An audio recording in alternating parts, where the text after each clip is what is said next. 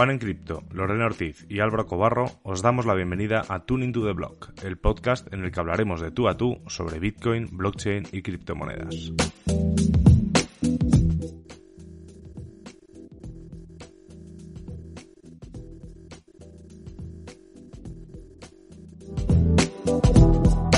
Además, semana a semana vamos a tener invitados especiales con los que podremos conversar, debatir y lo más importante, seguir aprendiendo de Bitcoin y los temas que levantan interés en la industria de las criptomonedas.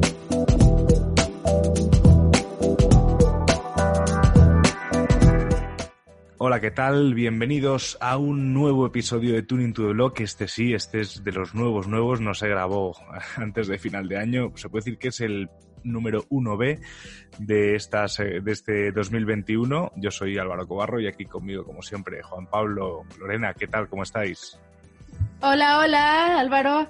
Pues muy feliz de estar eh, reanudando eh, las actividades de entrevistas aquí en Tuning to the Blog y pues aquí también muy emocionada de poder entrevistar a una persona que está metida en un tema que a mi parecer ha sido muy interesante desde la parte social, eh, y de la parte tal vez eh, de pensar diferente en la estructura como la conocemos en la sociedad. Entonces, eh, creo que el tema de hoy va a ser muy interesante para todos. ¿Tú qué opinas, Juan? Completamente de acuerdo, feliz de estar aquí en este nuevo año que ya pinta muy interesante. Llevamos apenas 13 días y, ya muestra que definitivamente este año va a estar lleno de noticias, eventos, acontecimientos y cosas importantes, no solo para eh, Bitcoin, cripto, sino para el mundo en general. Y pues qué mejor que empezar este año con una persona que nos pueda hablar de, organizaciones, de cómo los seres humanos nos estamos organizando y cómo está, eh, digamos, apareciendo una nueva forma de organizarnos que no es necesariamente como gobiernos o compañías o cosas así. Entonces, Álvaro, cuéntanos de quién se trata este invitado que nos va a hablar de estos temas tan interesante. Pues, pues se trata de, además, de una de las primeras personas con las que, con la que discutí por Telegram, justo cuando empecé, y no estamos hablando de otra persona que de Gustavo Segovia. ¿Qué tal, Gus? Bienvenido. ¿Qué tal, Álvaro? Muchas gracias. ¿Cómo, cómo que discutir por Telegram? Vale, si yo si no hago esas cosas, a mí no, me gusta discutir por allí. Efectivamente, tú eres una persona que jamás debates por Telegram y dices a todo que sí, y eso es lo que te hace especial y querido por toda la comunidad. Sobre todo querido. ¿Qué tal? ¿Qué tal, chicos? ¿Cómo están? Muchas gracias por la invitación. Pues muy bien, Gus. La verdad es que sí, ¿eh? yo, a ti ya sabes que te quiero mucho y, me encanta debatir contigo porque además suelen ser de cosas bastante, bastante interesantes siempre. El debate que tuvimos, eh, me acuerdo que además fue en Blockchain España y, y, además fue sobre, tú hablabas sobre la experiencia de usuario que yo decía que tenía que ser más fácil y tú me decías que ahora no era el momento de hacerla fácil. Y luego, bueno, esas opiniones han ido cambiando a lo largo de, de estos años, pero bueno, este no es el tema de hoy.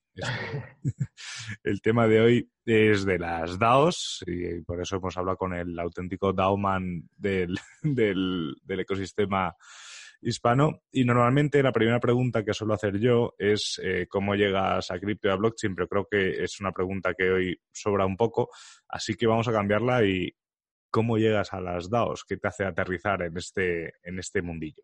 Mira, me, es que me, hacen la misma pregunta. Yo entro el mundo Bitcoin y blockchain precisamente por las DAOs. Yo, estaba haciendo un máster en, administración de negocios y la parte de ciencias organizacionales siempre me llamaron mucho la, la, atención. Y nada, yo ahí tenía que hacer mi trabajo final de máster y haciendo investigando, tenía un modelo de negocio que no me cerraba por ningún lado porque tenía un agente, mi, mi, mi compañía un, digamos, un agente centralizado, pero que una vez que unía los puntos, pues no tenía ya razón de existir, ¿vale?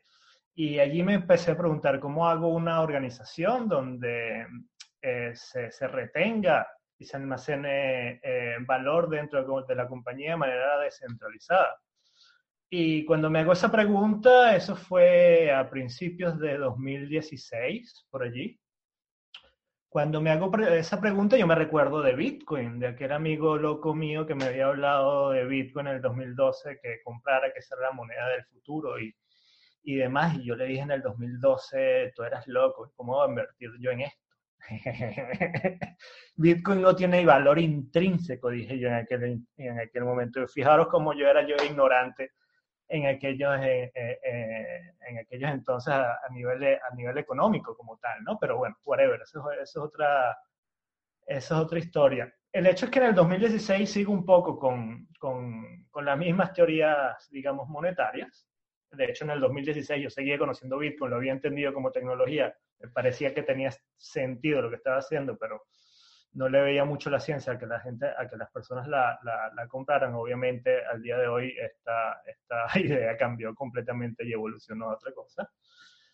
Pero en ese momento descubrí Ethereum, descubrí esta eh, Virtual Machine Turing Complete distribuida en la que íbamos a programar cualquier cosa, ¿vale? En la que íbamos a poder participar en la economía productiva eh, desde, desde el dinero programable. Y eso a mí me explotó la cabeza, me explotó la cabeza por completo.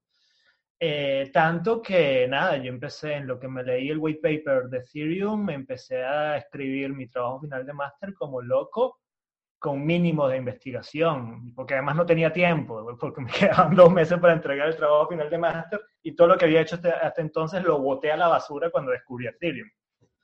Y, nada, y yo sin saberlo, lo que diseño, lo que planteo, el concepto que, que, que, presento en mi trabajo final de máster, era precisamente una, una, organización autónoma descentralizada, que yo no lo llamo así, ni me recuerdo cómo la llamaba yo en aquel entonces, ¿no?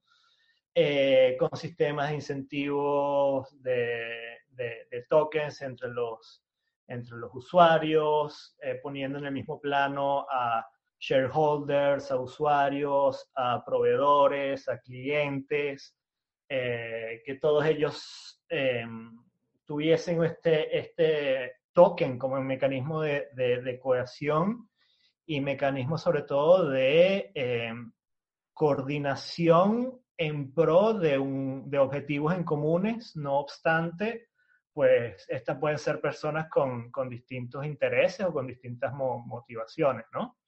que, mm, que mientras más estaba estudiando todo esto y más iba entendiendo Bitcoin, más iba yo entendiendo el, el concepto de Bitcoin como, como, como modelo de, de, DAO, ¿vale? Solo que Bitcoin es una DAO muy simple, muy simple donde eh, el objetivo es simple, es tener un, un mecanismo de contabilidad, un dinero con una supply limitada, y donde hay poca interacción de, del humano como tal. Es ya todo servidores y nodos programados que hacen todo por, sí mismos, ¿no?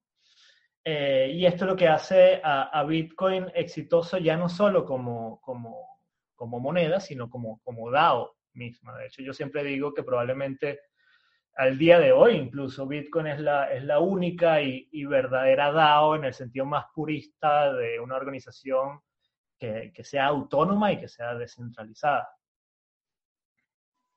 Bueno, no, muy interesante lo que dices. Cuando yo empecé a aprender de Bitcoin y de la tecnología blockchain, uno de los temas que más me llamó la atención también fue el que nos iba a permitir organizarnos de forma distinta como sociedad y, como lo mencionas, ya, ya está pasando. El hecho de que exista Bitcoin y de que haya un ecosistema de mineros, desarrolladores, usuarios, nodos, eh, exchanges, etcétera, pues muestra que se pueden organizar con unas reglas que están escritas en código y que están en, en la blockchain. Pero tú mencionabas que, que, para ti, pues no necesariamente se llaman o no se llamaban DAOs, ahora pues es el nombre que se le conoce por Decentralized Autonomous Organization o Organización Autónoma Descentralizada. Cuéntanos un poco más a profundidad ¿qué son estas organizaciones para ti? O sea, ¿cómo, cómo definirías qué es una DAO, eh, qué, la hace una DAO y qué no es una DAO? Uy, eh, mira, yo primero digo que son, que son máquinas de incentivos, ¿vale? Eh, máquinas de incentivos en pro de una causa en común. Y, son máquinas de incentivos que ponen a, a, una comunidad junta, unida eh, en pro de esa, causa y que sigue una serie de protocolos. eh, a mí me gusta aclarar que el tema DAO es un tema que es nativo de, las blockchain, eh, no porque una organización sea, pueda gestionarse de manera semi-autónoma o descentralizada, como puede ser, qué sé yo, como era la, Linux Foundation en un principio, como eran los que desarrollaban eh, Firefox o el mismo Wikipedia allí los incentivos no están tan, tan claros. Hablo de los incentivos extrínsecos, ¿vale? Los incentivos en los que puedes pagar con un token, con una monedita. Entonces, cuando yo hablo de DAOs, es, es cuando tenemos un grupo de personas en pro de un, de un objetivo en común y, y, tienen un token como, como sistema de coordinación entre ellos. Uno o más tokens incluso. ¿Quieres agregar algo más o estés listo para mi siguiente pregunta? Venga, venga, estoy esperando tu pregunta, Lorena, hace tres días, por favor. Perfecto, pues ya llegó el momento de, terminar con esta espera tan larga, Gus. Pues mira, eh, honestamente a mí me pareció algo muy interesante cuando escuché la primera vez eh, la cuestión de las DAOs, porque justamente está rompiendo un, una, una idea de organización que tenemos. Eh, muy, muy dentro de nosotros, muy internalizada, ¿no? Que es necesario un líder, que es necesario eh, alguien que lleve como la batuta en, en, cuestión de proyectos y que haya un liderazgo, ¿no? Entonces, eh, me parece que este tipo de organizaciones van a terminar con, con ese paradigma que llevamos cargando por cientos de años. Sin embargo, también eh, considero que podría resultar tal vez un poco difícil hacer esta transición. Y respecto a esto, te pregunto, ¿tú qué eh, amenazas o problemáticas consideras que existen en las DAOs o que podrían existir en las DAOs eh, que evitaran que funcionaran de manera óptima?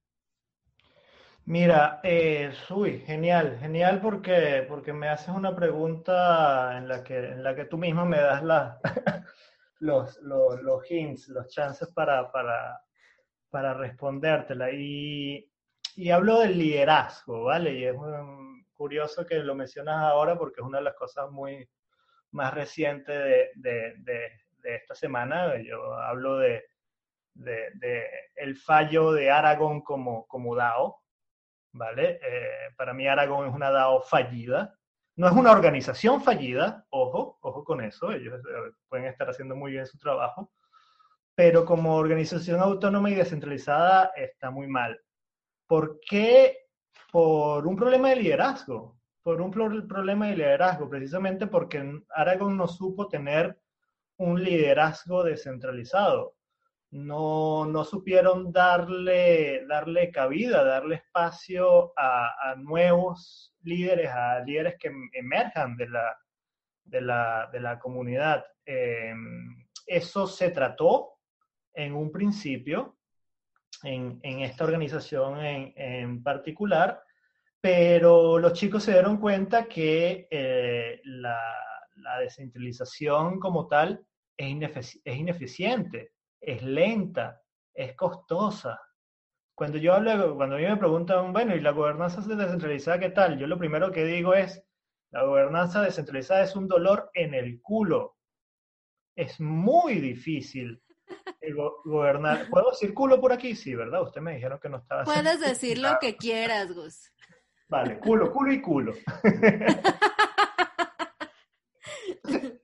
Em, y, claro, ellos se dieron cuenta que, era muy costoso, que estaban perdiendo mucho dinero porque habían, le habían dado cabida a, nuevas, a nuevos equipos desarrolladores, que ellos también buscaran eh, insertar su visión dentro de todo lo que era eh, plataformas para, para DAOs. Y en un momento, pues, esto ya iba bien, en el papel iba muy bien, la gente muy emocionada porque además Aragón estaba repartiendo el dinero que ellos ganaron de la, de la ICO, una ICO donde además ellos prometían que su toque iba a ser un token de gobernanza y, iba a ser para eso, ¿no? Para gobernar los fondos que, que recogieron. Pero el hecho fue que se dieron cuenta que el avance era muy poco y que los gastos eran un montón. Eh, y decidieron cortar el grifo. Decidieron cortar el grifo, decidieron, ante su proceso de gobernanza descentralizada, decidieron centralizar eh, el poder en la asociación, en la Aragon Association. Esto hizo que la Aragon Association pues, pueda ser mucho más ágil, que pudiera entre pocas personas elegir cuál era el, el, destino de la organización y qué tipo de desarrollo iban a hacer, ¿vale?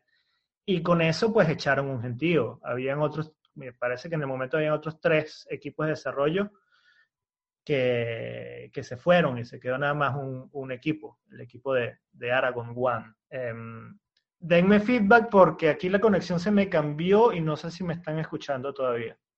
Te estamos escuchando. Vale, genial. Y bueno, después si quieren hablamos un poquito de, lo que pasó en las últimas dos semanas, que eso ya es otra historia, pero más que todo para cerrar el tema de la pregunta de Lore, el, el, yo no creo que las, las DAOs vienen a acabar con el liderazgo, ¿vale? Sino al contrario, las DAOs vienen a promover un nuevo tipo de, liderazgo, un liderazgo descentralizado, un liderazgo donde sean muchas partes las que puedan hacer propuestas y llevar a cabo distintas acciones entre la organización, aunque sean distintas, hace falta mucho el, el, pensamiento adversario en, entre las mismas organizaciones, porque siempre cuando hay esos retos de ideas, y, de, advers y de adversariedad, no sé cómo se dice, pues hay, hay mucho más margen de, de mejora. Y, y, eso para mí es el principal reto, superar ese reto cultural, ¿vale? De, de, entender que aunque hayan personas que la piensen distinto a nosotros y que, haya, y que, y que quieran hacer cosas distintas a las que nosotros proponemos, pues que estén los incentivos en la mesa para que en el largo plazo eh, se haga una cosa o la otra, una combinación de los dos, pues sea beneficioso para toda la organización y sus individuos. Y ya terminé mi, mi, pregunta, Lore. Mi respuesta. Muy bien, Gus. Yo creo que has dado también, o sea, el tema de Aragón, a mí personalmente, eh, me sorprendió también porque tampoco yo soy una persona, lo confieso a la audiencia, que, he seguido Aragón de, muy de cerca, pero sí que yo tenía más o menos ciertas eh, puntadas más o menos de lo que significaba Aragón, ¿no? Y el hecho de ver que, que un CEO, que ya, ya me chirreaba la palabra CEO cuando estaba hablando de DAOs, dimitía porque no estaba de acuerdo con una decisión que se tomó mientras él no estaba, me pareció que ahí ya no estaba hablando para nada de una DAO, sino de una empresa como podría ser Bitcoin, que yo pues, no sé, que pues correcto. Entonces, eso, eso me, me, llamó bastante la atención y en el fondo, digo, o sea, refuerza un poco mi idea de que las DAOs no, no, no son a lo mejor para, para todo, ¿no? Que hay diferentes diferentes casos de, de uso para una DAO o que a lo mejor yo aún tengo un prisma demasiado mm, antiguo, por así decirlo, como para, para poder entenderlo. Pero sí que me parece muy interesante todo lo que estás comentando del liderazgo, porque creo que eh, el liderazgo es algo que está muy, muy dentro ¿no? de, de, del ser humano, como que se, y encima si estamos hablando de sistemas democráticos, eh, ya desde pequeños aprendemos que, que, tenemos que elegir a alguien para que nos lidere. Entonces, eh, claro, cuando hablamos de empresas, el liderazgo es algo como muy importante. Pero yo creo, Gus, y no sé si estarás de acuerdo conmigo y, y por ahí va un poco la, la, pregunta, ¿no crees que las empresas, y por ejemplo, creo que he hablado alguna vez de esto contigo, sobre Bitcoin incluso, eh, pueden empezar a aplicar formatos de DAOs en algunos aspectos, a lo mejor no a nivel general, pero, pero sí que para, para algún tipo de, acción. O yo, por ejemplo, en Bitcoin se, me ocurrió, creo que hablando contigo alguna vez, generar una especie de DAO para temas de, publicación de contenidos, ¿no? incluso remuneración de los propios, de, del propio contenido publicado en, modo artículo. No sé si, si, crees que a lo mejor ese sería un paso un poco más razonable en lugar de intentar daoi, daoizar todo. Mira, eh, te, te, perdí 30 segundos porque se me cayó la conexión, pero escuché nada más la última parte. Y te digo un no. Yo creo que hay que daoizar absolutamente todo. todo, todo. Decentralize all the fucking things. ¿Vale? Eh, ¿Qué pasa? No estamos listos. No estamos listos. Es un, es un camino largo, es un camino arduo, es un camino duro, un camino muy difícil, es costoso. Nos queda por descubrir un montón de cosas, nos queda por aprender un montón más. No estamos listos, ¿vale? Pero, pero es un camino que promete, por un lado, más justicia social, ¿vale? Eh, eh, promete incluso más eficacias y eficiencias al momento de, desarrollar un producto o un servicio, porque hablamos de mecanismos donde eh, tus, tus clientes van a ser shareholders de tu propia empresa, tus proveedores van a ser shareholders de, tu propia empresa. Entonces hay más exigencia para que las cosas se hagan, se hagan bien. Eh, por el otro lado, eh, también promete una mejor distribución de las, de las, de las riquezas, ¿vale? Eh, ya no solo de justicia social, sino, o justicia de los productos, de, de funcionalidades, sino justicia de los, de los beneficios. ¿Cómo sabemos Facebook cómo está tratando nuestros datos? ¿Cómo se está lucrando de nosotros sin nosotros ni, siquiera saberlo? que no le están haciendo, que no están haciendo uso de su posición monopolística para quitarle más dinero a lo que, a lo que les cobran sus clientes, que, qué sé yo, ¿vale? Y, y, el mundo efectivamente debe, eh, debería ir para eso. No sé si en los próximos 10 años o en los próximos 100, no tengo la menor idea. Pero, pero sí, descentralizado es más, es más, los sistemas descentralizados son más fuertes por, por, naturaleza y más, más resistentes. Y más sostenibles, por ende. Bueno, pues muy interesante esa posición de daoizar o daoizar todo. Mencionabas previamente que, que, las DAOs pues tienen unas complejidades, ¿no? Y por ejemplo son más costosas, son más ineficientes, son más demoradas para la toma de decisiones. Yo creo que definitivamente las DAOs llegan con un nuevo paradigma que nos permiten de nuevo organizarnos de forma distinta como sociedad, pero yo no creo que los gobiernos vayan a desaparecer, o por lo menos en el mediano plazo, ni, ni las compañías, ni las instituciones, etcétera. Yo creo que simplemente van a convivir. Eh, por qué crees que todo se va a daoizar cuando en realidad pues no es la mejor, no es la mejor estructura para todo. Sabemos que hay momentos en que hay que tomar decisiones rápidas, eh, hay momentos en donde si yo soy el dueño de una compañía, yo quiero ser el dueño y yo quiero tomar las decisiones y si a alguien no le gusta, pues de malas. ¿Por qué todo lo vamos a daoizar? Porque, porque va a ser una ventaja competitiva tremenda. Va a ser una ventaja competitiva tremenda porque eh, en el momento en que tú tengas un Facebook centralizado y un Facebook descentralizado, bien, bien, bien hecho, ¿vale? asumamos por un momento que en ese Facebook descentralizado no, no existen los costes de descentralización que tú estás, que tú estás mencionando, ¿vale? Eh, la descentralización es una ventaja competitiva clara y dura, porque le ofreces más a tus clientes, sencillamente por eso. Eh, y, las grandes compañías esto lo saben. Facebook esto lo sabe. Facebook lo sabe que va, a llegar un punto en que van a tener que daoizarse. ¿Qué pasa? Que mm, mientras no lo tengan que hacer, pues no lo harán, porque ahí están obviamente chupando todo lo que, todo lo que puedan chupar pero a medida de que la, la, la, la, revolución de las criptomonedas avance, a medida que las tecnologías avancen, a medida de que, de que los mecanismos y frameworks para construir organizaciones autónomas sociales avancen y bajen esos costes de, descentralización y las DAO se vayan posicionando mejor, yo personalmente, esta es mi visión, ¿eh? de, lo, de, conclusión de años de, pensamientos y estudios al respecto.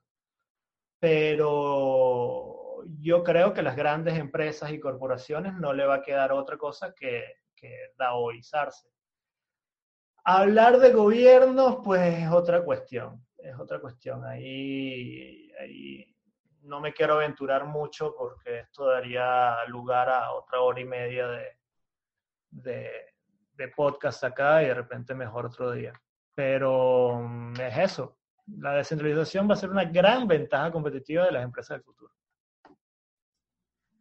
Perfecto, Gus. Entonces, eh, me, me, interesaba justamente mucho saber qué opinabas respecto a, a, la pregunta que te decía Juan sobre los gobiernos.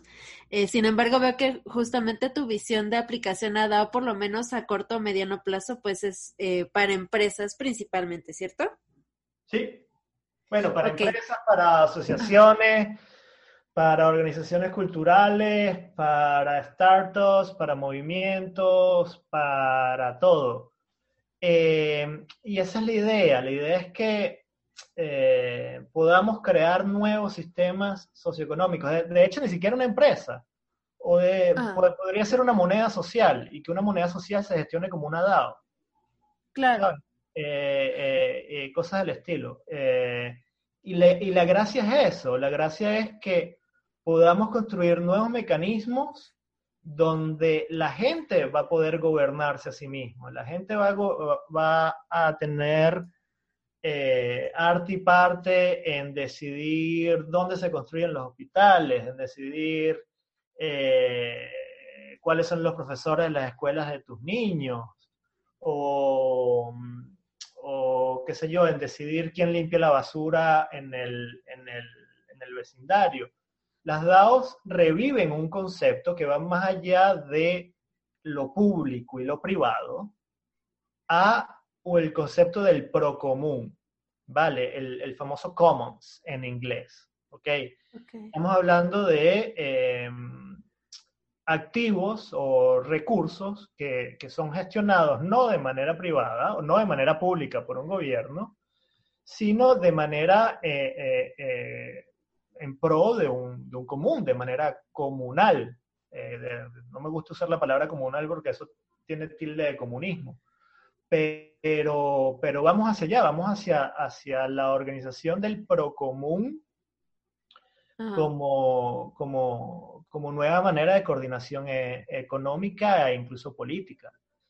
Y, y, desde ese punto de vista, pues los gobiernos están de más. Los gobiernos como los conocemos estarán de más, ¿vale? Totalmente. Y, y, uh -huh, y, bueno, y estando de más, ahí veremos qué pasa. Los gobiernos es otro tema, porque un, un, un gobierno, un Estado, un Estado lo que es es eh, una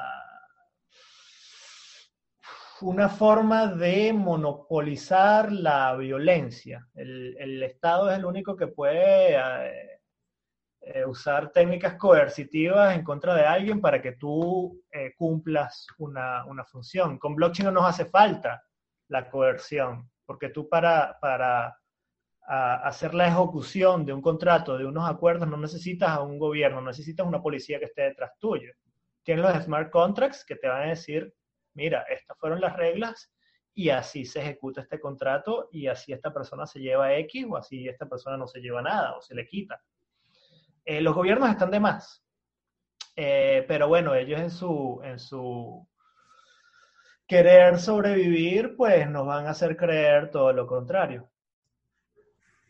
Eso es. Claro, sí. Por... Ay, perdón. Es que, no, eh, bueno, me sí, faltaba no. mi pregunta, mi pregunta, pregunta. Ah, perdona, Lore, perdona. dale, dale.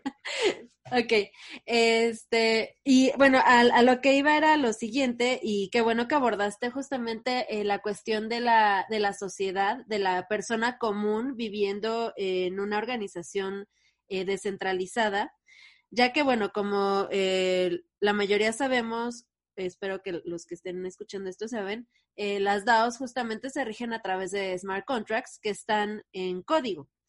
Entonces, para poder estar uno eh, seguro de lo que está sucediendo en este smart contract, pues lo tiene que auditar, ¿no? Y para poder realizar esta eh, auditoría, eh, debes saber programar. Entonces, yo aquí te preguntaría, eh, ¿cómo crees que, que será justamente en un futuro, tal vez para las personas comunes, el, el poder vivir así, eh, confiando justamente en, en, el código que no pueden eh, estudiar, no pueden eh, desmenuzar, por así decirlo, para estar seguros de lo que está pasando.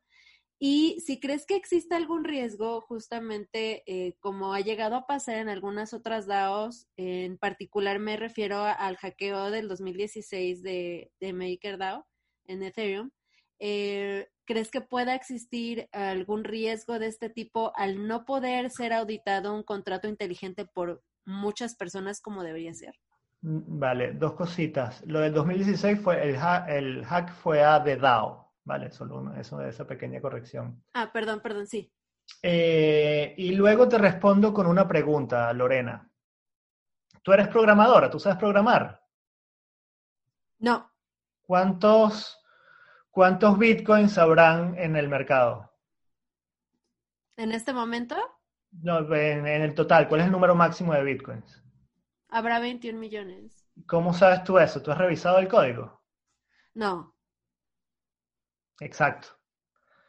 Eh, cuando hablamos de vulnerabilidades de, de, de, o de ir a auditar el código de una DAO o de un protocolo o lo que sea, eh, para nosotros, quienes no, quienes no sabemos programar, quienes no sabemos leer un código, no tenemos, tenemos dos opciones. Opción A, aprendes a programar, aprendas a auditar, te cueste lo que te cueste, si quieres estar completamente seguro y si eres un, un fan dogmático del Don't Trust, Verify, ¿vale? Y la opción B es, mira, habla con un desarrollador que lo, que lo haya visto, le preguntas, mira, ¿cuánto, ¿cuántos bitcoins habrán en un futuro? ¿Cuánto es el número máximo de bitcoins? 21 millones. ¿Por qué? No, porque yo vi el código y está allí, ¿vale?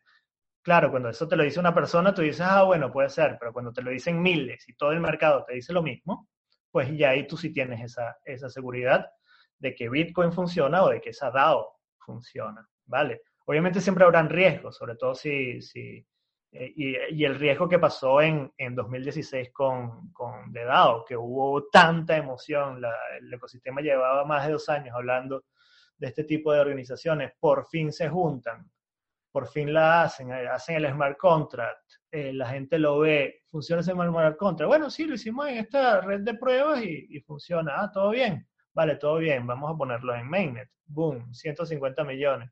Semanas después, pues alguien encontró una vulnerabilidad y, y hasta luego. Pero esos son procesos de, de, aprendizaje, esos son procesos de aprendizaje y de hecho la, la, la, las cientos de propuestas de dados que tenemos hoy en día no hubiesen pasado sin, sin, sin esa catástrofe del 2016 que luego ocasionó el fork de, de, de Ethereum.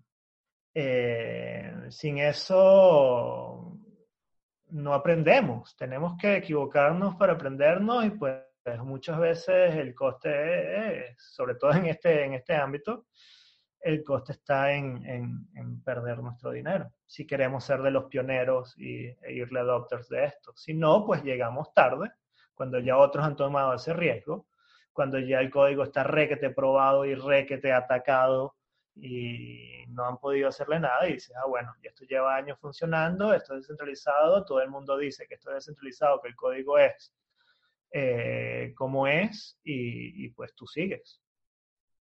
Así lo veo yo un poquito. Es interesante, además está bien eh, el concepto también de, verificarlo pues a raíz de, de, muchas opiniones de gente que, que, tiene un conocimiento que a lo mejor uno no tiene, y como, como puede ser mi caso. Y a mí, Gus, sabes que me gusta mucho bajar las cosas a la tierra e incluso sacarlas a la calle. Eh, cuando antes mencionabas lo de los gobiernos, eh, por ejemplo en Madrid, eh, ahora que estamos enterrados en nieve, eh, creo que se ha visto un ejemplo bastante claro, ¿no? O sea, aquí las calles, eh, si no fuese por organizaciones de vecinos que se han organizado de manera horizontal, porque han sido a base de, hablar en grupos de, WhatsApp, de, Facebook, porque ahí el Telegram o Signal aún no, aún no, se, aún no se usa en, en, en gente así más normal. Eh, y las calles se están limpiando por organización mm, popular, por así decirlo, ¿no? Y, incluso con la pandemia se han visto también organizaciones para, mm, para repartir alimento, volviendo a la nieve, pues ha salido hasta en las noticias gente que tenía 4x4 y se ofrecía voluntariamente para, para hacer eh, para hacer transporte a gente que necesitaba ir a hospital o compañía. Entonces, ¿tú crees, Gus, que bajándolo mucho, mucho, mucho a la tierra, incluso dejando la tecnología un poco apartada, eh, la gente lleva organizándose en DAOs desde tiempos inmemoriales? Mira, eh, sí, sí, aquí hay, de hecho de eso se trata el trabajo de, de Elinor Armstrong en Gobernando el Procomún, ¿vale? Precisamente de, demostrar cómo, cómo, grupos de gentes que son, logran, logran crear cierta interdependencia entre ellos y, no se joden unos a otros, aun cuando hay beneficio de joderse unos a otros, ¿vale? Em, y en su libro ella demuestra muchos casos de, por ejemplo, casos de poblados de pescadores, ¿vale? Donde, donde no podías permitir que una persona pescara de más, porque si uno pesca de más, pues le quita la pesca a todos los demás, ¿no? Y, ella, y ella te cuenta cómo hicieron estos, eh, cuáles son los principios que, siguen este tipo de comunidades para que efectivamente puedan autoorganizarse entre ellas sin la necesidad de, un agente externo autoritario a decirles a ellas cómo se tienen que, que organizar. El, el, gran problema que encontró Elinor Armstrong, o, más que un problema, fue, fue un, patrón, ¿vale? Eh, que ella se dio cuenta que estas, estas comunidades no escalaban, ¿vale? Porque para que este, esta clase de gestión de procomún se dé, eh, era indispensable la confianza entre las personas, ¿vale? O al menos...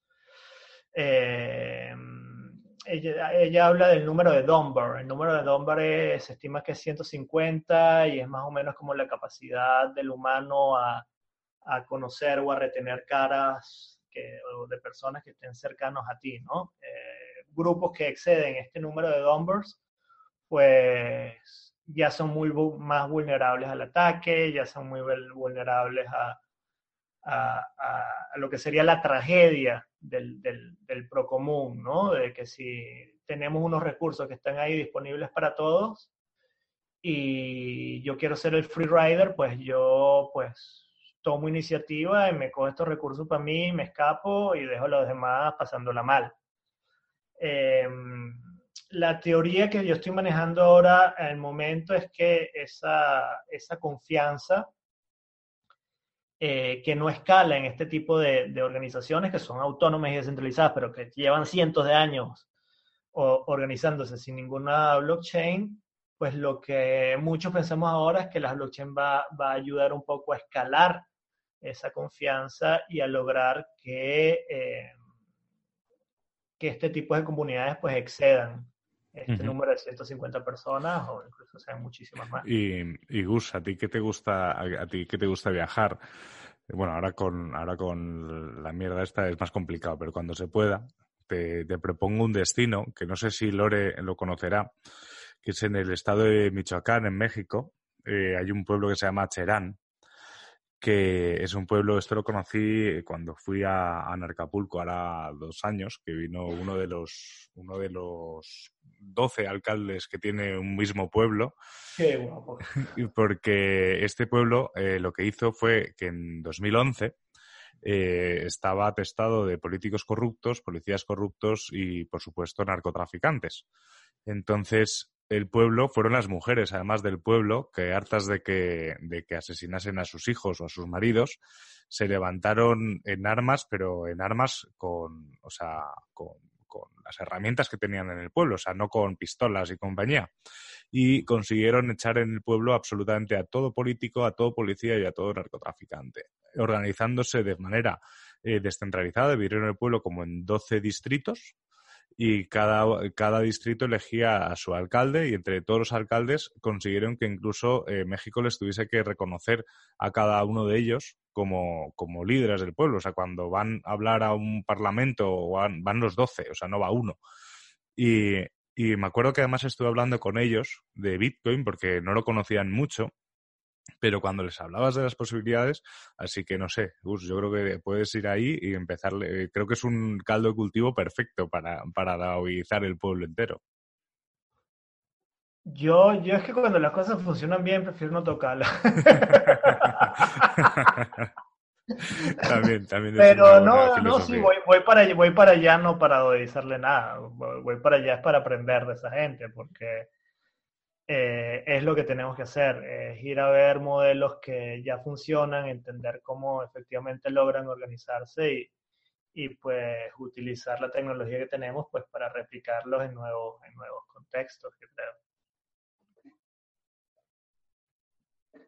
Muy bien. Pues yo me quiero devolver un poco más, volver a aterrizarnos a, a cripto, al mundo de las criptomonedas, que es donde esto empezó, digámoslo así.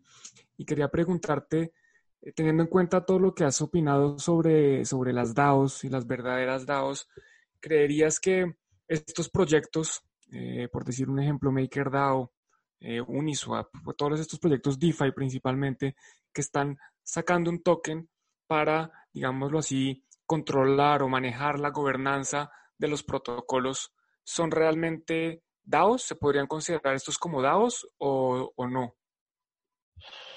Eh, buena pregunta. Mira, empiezo con, con la de MakerDAO.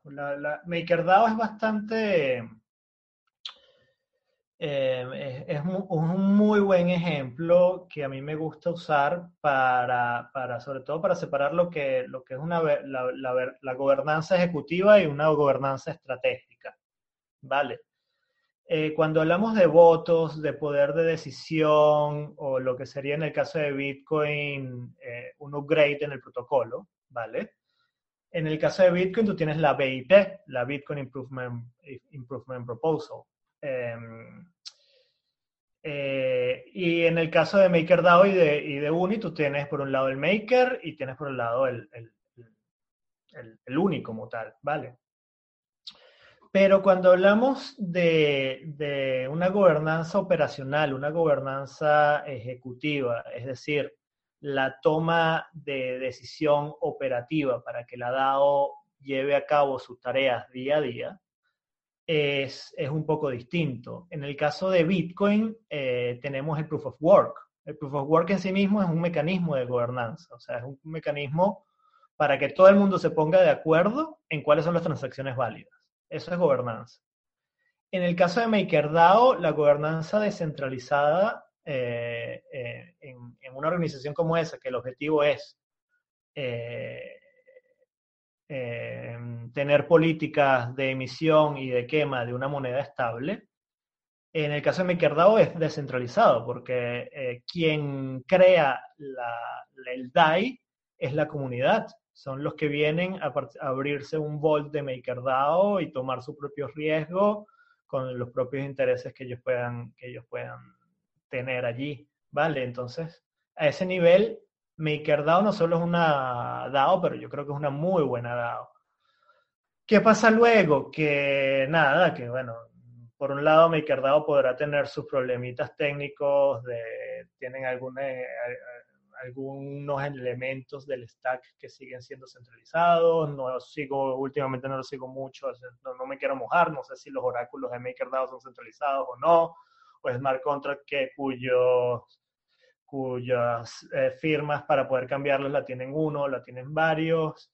Y esos son temas de gobernanza de la propia organización, que según los fundadores, según los diseñadores de, estas organizaciones, yo creo que ellos son los, que, mejor conocen sus protocolos, sus comunidades, y ellos deberían ser los que mejor vengan a decir que, eh, tiene que ser descentralizado en este momento o, o que no. El caso de Uni, por el otro lado, es muy particular, porque ellos desde un principio que querían ser descentralizados y, y, resistentes a la, a la, censura. Pero Uniswap se dio cuenta en un principio de que ellos no, no necesitaban token para, para, llevar a cabo su, su misión, que ellos podían hacer lo que tenían que hacer simplemente con un equipo de desarrollo mínimo, con, con mucho énfasis en construir códigos que sean infraestructuralmente descentralizados, para que no venga nadie a, a censurarles y para que ese protocolo pueda eh, estar disponible todo el tiempo. Eh, Uniswap saca su, saca su token más como una estrategia de defenderse un ataque que había, eh, esta es mi opinión, ¿vale? que había venido recibiendo de SushiSwap, porque ellos le, ellos le, le forquean el código, ponen lo mismo y además le ponen un incentivo extra que le decimos, mira, te vamos a dar este, este token, ya Compound había demostrado que los tokens de gobernanza valían algo, que el, que el mercado los demanda, los, los tokens de gobernanza. Y, y, pues Sushi hace eso y ya Uniswap, que seguramente ya venía eh, retrasando su estrategia de descentralización de la gobernanza estratégica con su token y demás, me dijo, oye, ya es el momento de sacar, de sacar este token y, y vamos a tirar para adelante. Al final, ¿qué pasa? Al final, yo no, yo no creo mucho que el usuario del día a día, yo, yo que soy usuario de Uniswap, que soy, que también soy liquidity provider y tal, y que me gusten las DAOs, y que me guste la política y las, tomas de decisiones y todo eso, yo no me meto en, en, en, la gobernanza de Uni porque yo puedo tener mis 400 unis que recibí yo del airdrop, pero vamos, pero es que hay gente que al, día de hoy tiene, tiene millones de unis, ¿vale? ¿Por qué tiene millones de unis? Bueno, porque son compañías con sus intereses en gobernar un protocolo como Uniswap, porque, porque bien pueden ser dueños, qué sé yo, o de Binance. Yo estoy seguro que Binance tiene un montón de, de unis ahí y participan en, en la gobernanza o, Coinbase o el mismo MakerDAO, como la, la, MakerDAO Foundation puede tenerlo. O sea, ya, ya se meten muchas organizaciones en el tema, en el tema, en el tema gobernanza, que bueno, ya ahí es pues cuestión de cada quien cómo, cómo va. Esto crea un nuevo gran problema, bueno, no es que lo crea, pero, pero lo, lo, trae a, a, a la vista en nuestra conversación, ¿vale? que sí es un grandísimo problema en, en la gobernanza descentralizada y al día de hoy. Y es que solo conocemos gobernanza descentralizada a través de la votación por un token. Esto no es democrático, esto no, no, no es eh, amigable respecto a la descentralización, sino todo lo contrario, porque en el momento en que las personas pueden comprar un token, si tú eres una persona que te, eh, con, con dinero en exceso, pues compras todos los tokens que puedas y con el 51% pues ya te haces con la, con la gobernanza estratégica del, protocolo. Esto es otro fallo, esta es otra herramienta que también hace según de, de, distintas medidas de, de, las distintas organizaciones, de distintas culturas y sus distintos propósitos, pues deben ir mejorando, ¿vale? Yo puedo, yo puedo entender que una organización como Compound eh, promueva una gobernanza plutocrática. plutocracia es el mecanismo de gobierno según el que tiene más dinero, es decir, el que tiene más tokens. ¿Por qué? Porque, bueno, ellos son un, mecanismo, un, protocolo de finanzas y, y, esto, y eso es puro skin in the game. Si tú quieres gobernar eso, pues entonces paga y demás. Pero si vamos a gobernar, por ejemplo, qué sé yo, también por, por ponerte un ejemplo más, más de la tierra, eh, vamos a gobernar, qué sé yo, qué, quién es el proveedor de un hospital en el pueblo que tú mencionabas, Álvaro. Pues mira, cuidado, porque aquí ya puede haber corrupción, porque el que tiene más dinero pues puede comprar más si fuese una gobernanza por tokens, qué sé yo y, allí le toca ya a cada organización pues buscar mejores eh, mecanismos de, de, elección colectiva que no sean, que no, que no beneficien al que tengan el dinero. O que se busquen por, por, por, sistemas democráticos, en el que un voto es igual a una persona y que cada persona no pueda tener más de un token. O votación, votación cuadrática, en el cual se le añade también cierto peso a, a los distintos tokens de votación que pueden tener una, una, persona, o futarquía, que ya ahí eh, Gnosis está jugando un montón con eso, la Gnosis DAO que, que acaba de sacar su, su propia DAO también, donde las decisiones se, se toman en base a, apuestas, ¿vale? Se lanza una propuesta y las personas dicen sí o no, en vez de las personas votar con, sus con, su, con su poder de votos con un token, pues ellos tienen que hacer un stake de, de, de sus tokens a favor de una u otra opción si la, si la opción gana, pues ellos se llevan parte de los que pusieron stake de los que pierden o viceversa. Y, y todavía queda mucha experimentación, hay muchísima teoría, hay eh, se llevan años desarrollando teoría al respecto. Y, y, creo que los próximos años serán de, de, experimentación con estos tipos, con estos nuevos modelos de, de, de gobernanza y saber que no existe ni existirá un modelo de gobernanza perfecto, sino que el mejor modelo de gobernanza va a ser aquel que busca perfeccionarse a sí mismo a través del, a través del tiempo. Aunque nunca lo logre, pero, pero si se puede mejorar con cada iteración, pues va a ser un muy buen mecanismo. Muy padre este, esta última reflexión de tu parte, Gus. Me parece que toda esta charla ha sido sumamente ilustrativa.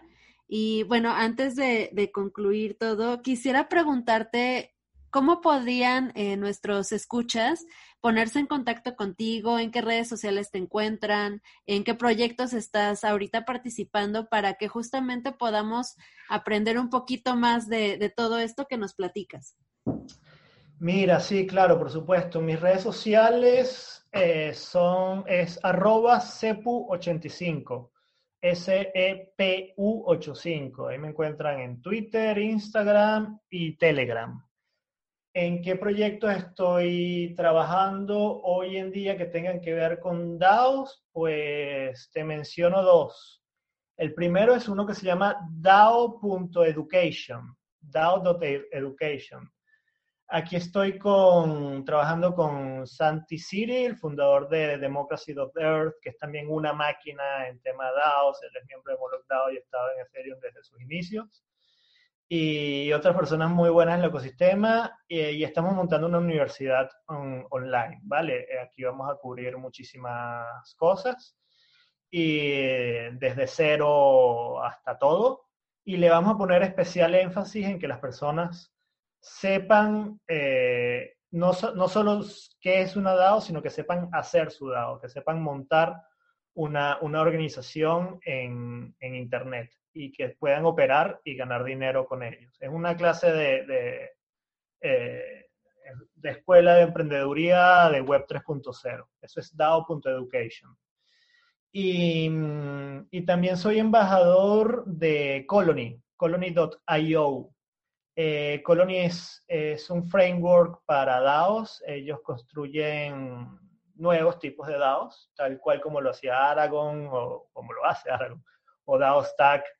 Eh, la diferencia es que Colony eh, tienen un nuevo paradigma de, diseño organizacional y digamos que su máxima es no al voto, ¿vale? Ellos utilizan el voto como, como último recurso de coordinación y, buscan empoderar más a los, a los distintos individuos de las organizaciones a según de, de, la reputación que se va ganando a medida de que se van realizando trabajos dentro de la DAO. También tienen otros juegos de, de staking para, para hacer mociones y disputas de, decisiones que, que pueden ser conflictivas y demás y tienen, es guapísimo, es guapísimo. Tienen unos mecanismos de, de, incentivos y una cryptoeconomics muy bien pensada. Eh, Colony no lo al día de hoy no lo encuentran por allí, pero hace un año ellos tenían, hicieron su, su despliegue en la red de Ethereum y los costes en transacciones se lo comieron, se los comieron todos, no tenía ningún sentido. Y bueno, el mes que viene ya vienen sobre, sobre la red de XDAI, donde las transacciones van a ser mucho más, más económicas y de hecho viene una token sale interesante por allí que, que les recomiendo echen un ojo si, si, si a alguien de la audiencia le gusta invertir en, en nuevos tokens. Pues muchas gracias, Gus. La verdad es que estaremos atentos porque de Colony también me has hablado alguna vez y, desconocía que habían hecho ese cambio y, estaré atento también estos meses y no te quitamos ya más tiempo. O sea, por nuestra parte ha sido un auténtico placer eh, poder conversar con esto contigo. Sé que esta conversación no terminará aquí porque, porque muchas veces vamos a tenerla y ojalá que pronto sea cara a cara como, no, como, como sabes que nos gustan. Y a los oyentes, ya sabéis, eh, para nosotros es una ayuda increíble que os suscribáis, ya sea en Spotify, que es donde estamos moviendo más los capítulos, en Evox, en Google Podcast, en Deezer, en cualquier cualquier plataforma que, de podcasting que, que nos estés escuchando. Y por mi parte, eso es todo. Agradecerle a mis compañeros y nos vemos y nos escuchamos la semana que viene con el análisis semanal. Hasta luego.